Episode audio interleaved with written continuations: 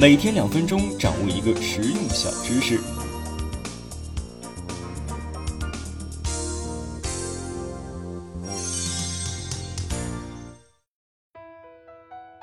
素有经营之神之称的松下幸之助，有一次在一家餐厅招待客人，等客人吃完的时候啊，松下吩咐助手把主厨叫过来。助理注意到呢，松下的牛排只吃了一半，心想一会儿的场面可能会很尴尬。主厨来时很紧张，因为他知道叫他的客人是大名鼎鼎的松下先生。他紧张地问道：“是不是牛排有什么问题？”松下略带歉疚地说：“牛排很美味，但是我只能吃一半。原因不在于厨艺，你是位非常出色的厨师，但我已经八十岁了，胃口大不如前。”主厨与在场的其他人都困惑得面面相觑。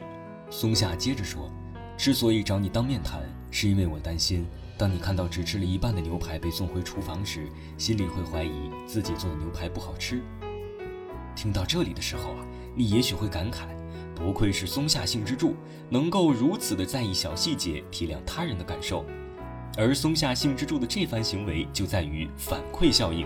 当你一声不吭地送回半块牛排时，厨师就会担心自己的手艺不好。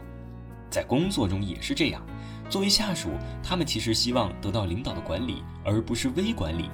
给你安排了活儿，然后就让你自生自灭。领导及时给予下属工作的点评和反馈，有利于员工的成长。心理学家赫洛克就做过这样的一个实验，他将被试者分为四组。第一组每次完成任务后呢，给予他们激励和表扬；第二组啊，每次完成任务后严厉的批评他们；第三组呢，完全忽视，还让人们看着第一组被表扬和第二组被批评；而第四组啊，完全被隔离开，同时呢，工作完成后也不给予任何评价。最后呢，结果表明，成绩最好的是第一组，最差的是第四组，说明呢，适当激励的效果明显优于批评，而批评的效果比不闻不问的效果好。除了作为领导要适时向下属反馈之外，在生活中我们都要给予他人一个及时的反馈。比如大家听得最多的消息就是啊，有人在微信里发布了一个消息，与你有关的就应该及时的回复收到。也许有人说啊，他说的我已经看到了，我已经开始安排了。